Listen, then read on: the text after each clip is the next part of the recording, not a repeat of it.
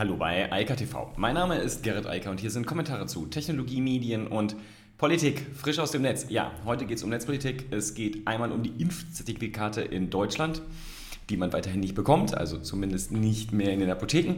Dann geht es um NSOs Pegasus. Die rudern jetzt zumindest mal ein bisschen zurück. Außerdem haben wir natürlich Amazon Quartalzahlen, dann Neuralink und Twitter Spaces. Ja, die rollen langsam aus, glaube ich zumindest. So, Corona. Es war ja so ein bisschen komisch. Erst kam das mit den Impfzertifikaten gar nicht so richtig voran. Ich glaube, es wurde erst Ende März, wurde überhaupt mal ein Unternehmen damit beauftragt, sich damit einer digitalen Lösung zu beschäftigen. Dann passierte lange Zeit nichts. Es gab Gerüchte, dass es sich verzögern wird. Und plötzlich war es über Nacht da. Die Apotheken sagten, kein Problem, kommt zu uns, wir stellen euch Impfzertifikate aus. Ja.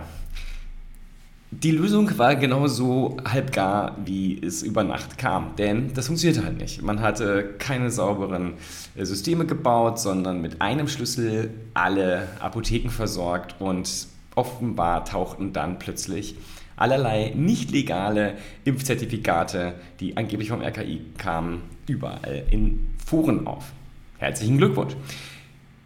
Dann hat man erkannt, okay, das Fehler erkannt, jetzt können wir das auch lösen und das Problem dann in den Griff kriegen. Scheint nicht so zu sein. Das scheint alles ein bisschen komplexer zu sein. Und wieder einmal, ja, das ist ja eine lange Serie, hat das Gesundheitsministerium, also Jens Spahn, etwas getan, was nicht funktioniert. Und er wird ja von einigen auch dafür gelobt, wie innovativ und digital orientiert er ist. Das Problem ist nur, wenn man sich ein bisschen damit beschäftigt und mit den Unternehmen, die dann das umsetzen sollen, was so im ja, Gesundheitsministerium erzählt wird, dann scheint da nicht viel Kompetenz zu bestehen. Also nicht bei den Dienstleistern, aber sehr wohl im Gesundheitsministerium, die nicht so viel versteht von dem, was sie da tun.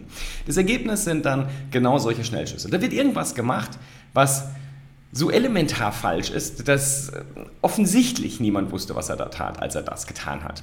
Und das nächste Problem ist, offensichtlich lässt sich das doch gar nicht so schnell beheben. Da wurde gesagt, ja, das kriegen wir ganz schnell wieder in den Griff. Ganz schnell ist jetzt schon lange her. Und das Problem für die, die so ein Impfzertifikat wollen, sie kriegen es im Moment nicht. Außer sie haben sich in einem Impfzentrum impfen lassen, denn dort werden, also die sind selbst an das RKI angebunden und können auch die digitalen Impfzertifikate ausstellen. Da funktioniert das. Und bei einigen Ärzten, allerdings lange nicht bei allen. Und das war hier auch genau das Problem. Habe ich im März schon drüber gesprochen und auch schon im Februar und Januar, glaube ich es dauert halt sowas zu implementieren. Wenn man sowas will und will, dass Menschen mit der Software umgehen können, die Software verfügbar ist und funktioniert, dann muss man früh damit anfangen. Denn das Problem ist im Regelfall nicht eine Software zu schreiben, die geht, sondern eine Software zu schreiben, die sicher ist und nicht so funktioniert wie bei den Apotheken und die obendrein auch noch ausgerollt wird, also implementiert wird bei ganz vielen Stellen, nämlich bei den Ärzten, den Apotheken und den Impfzentren. Das hat offensichtlich alles nicht funktioniert und es stellt sich wieder die Frage, warum wusste Jens Spahn nicht schon im Herbst, dass er so eine Software braucht, dass er ein digitales Impfzertifikat braucht? Warum dauert das so lang? Auf der einen Seite also immer diese Schnellschüsse und wir digitalisieren jetzt mal irgendwas und dann wird irgendwas gemacht, was dann scheitert und einfach nur dafür sorgt, dass da draußen die Leute natürlich auch sagen, ja, ich möchte lieber den gelben Impfpass, der ist ja viel sicherer. Ja, das ist ja die Konsequenz. Das ist das, was bei den Leuten ankommt. Also diese ganzen Schnellschüsse funktionieren ja nicht, genau wie die Patientenakte. Ja, die elektronische Patientenakte, auch so ein Schnellschuss, funktioniert bis heute nicht. Katastrophe. Ich verstehe das nicht und ich kann auch gar nicht nachvollziehen, in Anbetracht der Beraterhonorare, die da rausfließen, plus den ganzen Mitarbeitern in so einem Gesundheitsministerium, wie es überhaupt passieren kann. Also vor allem die Kontinuität. Seitdem Jens Spahn da am Ruder ist, hat er zwar unglaublich viele Gesetze erlassen, aber im Ergebnis funktioniert davon nichts. Und Corona hat einfach nur gezeigt, Krisenmanagement funktioniert am allerwenigsten. Das ist die Vollkatastrophe, die er da angerichtet hat, seit Anbeginn von Corona. Ich verstehe gar nicht, dass es da draußen noch Leute gibt, die den halten wollen in der CDU. Faszinierend. Ähm, immer wieder das gleiche Spiel. Immer wieder auch das Missverständnis, was zum Beispiel das Thema Privatsphäre angeht, was das Thema Datenschutz angeht. Versteht das offensichtlich gar nicht. Und ich meine nicht diesen völlig sinnfreien Datenschutz, über den manche sich da aufregen, sondern ich rede darüber, dass wenn man Apotheken anschließen will an so ein System, man natürlich individuell dafür sorgen muss, dass sie einen eigenen Schlüssel haben, sodass man, wenn dort Unfug getrieben wird, also wenn Zertifikate ausgestellt werden, für die es keine Berechtigung gibt, man den einzelnen Apotheker auch aus der Nummer rausnehmen kann. Weil sonst macht halt jeder mit dem Schlüssel von allen alles. Das ist so, als würde man ein Haus bauen und würde jedem in Deutschland oder zumindest mal jedem Apotheker den Schlüssel dafür in die Hand drücken. Das wird keiner machen. Die Idee ist so absurd, dass man die nicht mal äußern dürfte, ohne ähm, ausgelacht zu werden. Zu Recht. Aber das Gesundheitsministerium macht sowas. Herzlichen Glückwunsch. Da sitzen echt die Profis. Die anderen Profis sitzen auch in Israel. Das ist sozusagen eine ähnliche Situation. Da wurde über Jahre so eine Firma wie NSO gehegt und gepflegt und immer weiter verbreitet, vor allem deren Software Pegasus. Die funktioniert leider sehr gut. Die funktioniert so gut, dass man sich dagegen gar nicht schützen kann aktuell. Und äh, das jetzt gerade erst sozusagen anfängt, dass auch die Anbieter von zum Beispiel iOS, also Apple oder ähm, Android, also Google und natürlich Microsoft, also Windows, anfangen, sich überhaupt dagegen zu wappnen. Die haben nämlich einfach sich hintenrum als Staatstrojaner überall rein gehackt, vor allem in die Smartphones, also insbesondere die Android- und die iOS-Geräte. Jetzt rudert man zumindest mal ein bisschen zurück. Da ist jetzt so viel Druck entstanden, auch ich denke mal durch den Druck, den Emmanuel Macron, also der französische Präsident, da ausgelöst hat, der ja wahrscheinlich, so zumindest das, was WhatsApp sagt, ganz oben auf der Liste stand derjenigen, die überwacht wurden. Druck gemacht haben auf Israel. Und Israel ist dann da ja mal vorbeigegangen. Also sie haben dann mal das Headquarter besucht das hätten sie vielleicht mal früher machen sollen. Oder das ist ja lächerlich, weil da sitzen ja die gleichen Mitarbeiter, die vorher beim israelischen Geheimdienst oder Militär gearbeitet haben. Man kennt sich sozusagen. Immerhin Saudi-Arabien, Dubai, die Vereinigten Emirate, äh, Arabischen Emirate und Mexiko, also zumindest da einige private Dienstleister, die diese Software Pegasus im Einsatz haben, die sind jetzt mal geblockt worden von NSO. Aber ich kann es nur wiederholen, das reicht nicht. So eine Art von Software, Staatstrojaner, egal wer die programmiert hat, es geht nicht nur um NSO, es geht auch um die, die hier in Deutschland im Einsatz sind, sind eine Software, die einer Demokratie einfach unwürdig sind. Die gehören verboten. Das sind Waffen. Und das sind Waffen in einer Form, die die gesamte Gesellschaft, also jede Einzelperson, jedes Unternehmen, jede Behörde, jede andere Organisation und die Gesellschaft und Wirtschaft im Ganzen in ihrer Sicherheitsinfrastruktur komplett unterminieren, solche Software staatlich auch noch zu produzieren und in Verkehr zu bringen und auch noch an Länder wie Saudi-Arabien, Dubai und die Vereinigten Arabischen Emirate oder irgendwelche privaten Organisationen in Mexiko zu verkaufen. Ich meine, Entschuldigung, aber wie dumm muss man denn sein? Und dass man sich hinterher wundert, dass man dann in Ungarn Journalisten damit überwachen lässt oder in den USA sozusagen jedermann Journalisten, Anwälte, Geschäftsleute oder halt den französischen Präsidenten. Das kann doch nicht wirklich jemanden wundern. Diese Art von Software muss illegal sein. Generell. Und in jeder Demokratie. Das ist eine Software, die wird entwickelt von Leuten in Autokratien und äh, Diktaturen, die alles überwachen wollen. Das ist deren Business.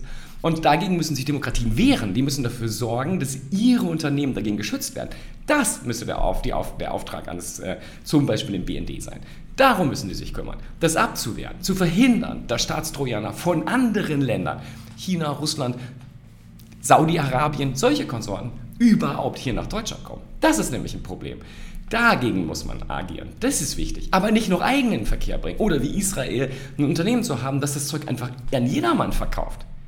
Das ist völlig inakzeptabel. Und nochmal, das kann man auch nicht dadurch einigen, dass man guckt, das geben wir nur den Guten. Die Ungarn waren mal vielleicht die Guten, aber es ist heute keine lupenreine Demokratie mehr. Schon lange nicht mehr. Polen ist keine lupenreine Demokratie mehr. Schon lange nicht mehr. Russland war noch nie eine.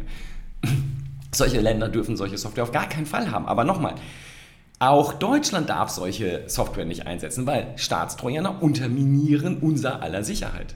Immer. Es ist völlig egal, wer das Zeug in Verkehr bringt. Es macht technische Infrastrukturen unsicher und das können wir uns in der Gesellschaft und Form, in der wir heute leben, in der das Internet eine absolut zentrale Infrastruktur für alles ist. Nicht nur für den Handel, nicht nur für die Organisation von Firmen, sondern auch für das Gesundheitswesen, jede Form von Industrie. Absolut elementar, das darf nicht von Staaten aktiv bekämpft werden. Jede Sicherheitsmaßnahme dort ausgehebelt werden. Und genau das machen Staatstrojaner, nichts anderes. Eine absolute Katastrophe. Und wie gesagt, das hier ist nur die Spitze des Eisberges. Das, was wir in Deutschland machen, ist genau das gleiche Problem. Amazon hat einmal mehr ein 100 Milliarden Dollar Quarter geliefert, wie CNBC hier schreibt. Und trotzdem wurden sozusagen die Erwartungen der Börse nicht erreicht. Das liegt unter anderem daran, dass man zwar in einigen Bereichen wächst, aber in anderen nicht und dass man natürlich, da ist äh, Bezos immer noch groß drin gewesen, viel Geld investiert und in die Zukunft plant. Aber das größere Problem, und deshalb schlägt es auch auf die Aktie runter, ist, die Zukunftsaussicht für das nächste Quartal ist nicht so gut. Da will man sich nicht so weit aus dem Fenster hängen, denn ich glaube, das ist das Problem. Niemand weiß im Moment so recht, was da kommt. Amazon im Handelsbereich wird jetzt einfach sehen, ob das, was in der Corona-Krise so hoch gepusht wurde, hält. Und jeder, der ein bisschen mit offenen Augen durch die Innenstädte läuft, sieht ja, dass die Leute wieder rausgehen und draußen einkaufen, was super ist für den Einzelhandel, aber natürlich nicht für Amazon. Die haben davon ja partizipiert und enormen Erfolg gehabt, dadurch, dass die Leute eben nicht vor Ort gekauft haben, sondern online bestellt haben. Dass das nicht auf die Ewigkeit läuft, ist, glaube ich, klar und allen, die ein bisschen nach außen schauen, auch. Nichtsdestotrotz geht es halt eben für den Börsenkurs runter. So ist das halt. Und ähm, perspektivisch ändert das trotzdem nicht viel daran, dass Amazon einer der ganz großen Gewinner ist und den, das Thema E-Commerce jetzt noch einmal größer gemacht hat. Wobei man da ja immer noch sehen muss, richtig groß ist halt Alibaba, denn dagegen ist Amazon auch nur ein kleines Licht. Selbst Walmart ist übrigens immer noch größer. Bin mal gespannt, wann die sich überholen. Also auch interessant. Also Amazon, Walmart. Ja, wir bleiben bei dem Finanzthema. Elon Musk hat ja nicht nur so Sachen wie SpaceX und Tesla am Start, sondern auch noch Neuralink. Neuralink ist dieses Ding, wo man mittels Gehirnströmen und äh, Gehirnaktivitäten etwas außen steuern kann. Zum Beispiel Computer, zum Beispiel Prothesen, zum Beispiel andere Sachen, die elektronisch steuerbar sind. Und das Ding hat gerade 205 Millionen Dollar Venture Capital eingesammelt. Interessanterweise auch von Googles, also Alphabets heute, ja, GV, also den Google Ventures, so hieß es mal früher, jetzt heißt es einfach nur noch GV, GV, und die haben auch ordentlich damit investiert. Man ist also offensichtlich der Überzeugung, dass das vorwärts geht, also auch bei Google und will sich lieber daran beteiligen, bevor man hinterher ja, dasteht und nicht daran beteiligt war. Neuralink ist eine spannende Sache, immer, immer noch sehr, sehr stark umstritten. Das, was man sehen kann an den Produkten, da gibt es viel Diskussion, was jetzt da wirklich funktioniert und was nicht, aber Punkt und Fakt ist, die Aussicht für Neuralink ist super gut und wenn auch mit 205 Millionen Dollar nicht irgendwas rauskommt, was nützlich ist, würde ich mich zumindest schwer wundern. Und zu guter Letzt noch kurz Twitter Spaces. Twitter hat ja, war einer der ersten, die gesagt haben, okay, Clubhouse, das ist mega, das Thema Audio muss viel stärker Beachtung finden und wir brauchen entsprechende Spaces auch auf Twitter. Und das hat man schnell gemacht, hat sozusagen einen Klon geschaffen und den rollt man auch immer stärker aus. Der wird jetzt deutlich besser sichtbar. Was aber vor allem jetzt kommt, ist zum Beispiel, dass man aus den Spaces direkt tweeten kann, also Tweets absetzen kann, twittern kann. Das ging nämlich bisher nicht so richtig und das wird jetzt einfacher, auch wenn man in dem Space ist, also daran teilnimmt. Und ich glaube, dass das wichtig ist, so ähnlich, ähm, naja, nicht direkt, aber man braucht halt einen Backchannel, so wie Clubhouse ja jetzt einen Chat hat, hat hier jetzt einfach der vorhandene für die Welt Tweet Möglichkeiten hat man jetzt halt auch innerhalb von Twitter Spaces.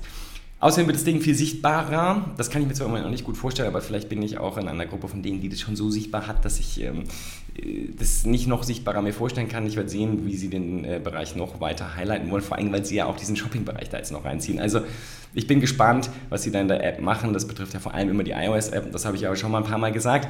Das Hauptproblem meines Erachtens von Twitter ist, dass sehr, sehr, sehr viele Menschen die Twitter-App gar nicht einsetzen, sondern Drittanbieter-Apps einsetzen. Und ich muss mich bis vor kurzem mit dazu rechnen. Erst so seit einem halben Jahr, seit einem Jahr habe ich die Twitter-App überhaupt mal wieder installiert.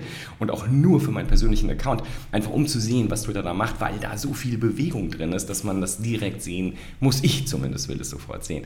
Müssen muss man natürlich gar nichts. Aber spannend ist es allemal, denn Twitter wie schon ein paar Mal gesagt, ist im Moment sehr, sehr, sehr starker Innovator und bringt sehr, sehr viele neue oder aus anderen Netzwerken bekannte Funktionen jetzt rüber zu Twitter, denn man will einfach das Geschäftsmodell ändern, weg zu solchen Gebühren, bezahlten Abonnement-orientierten Geschäftsmodellen.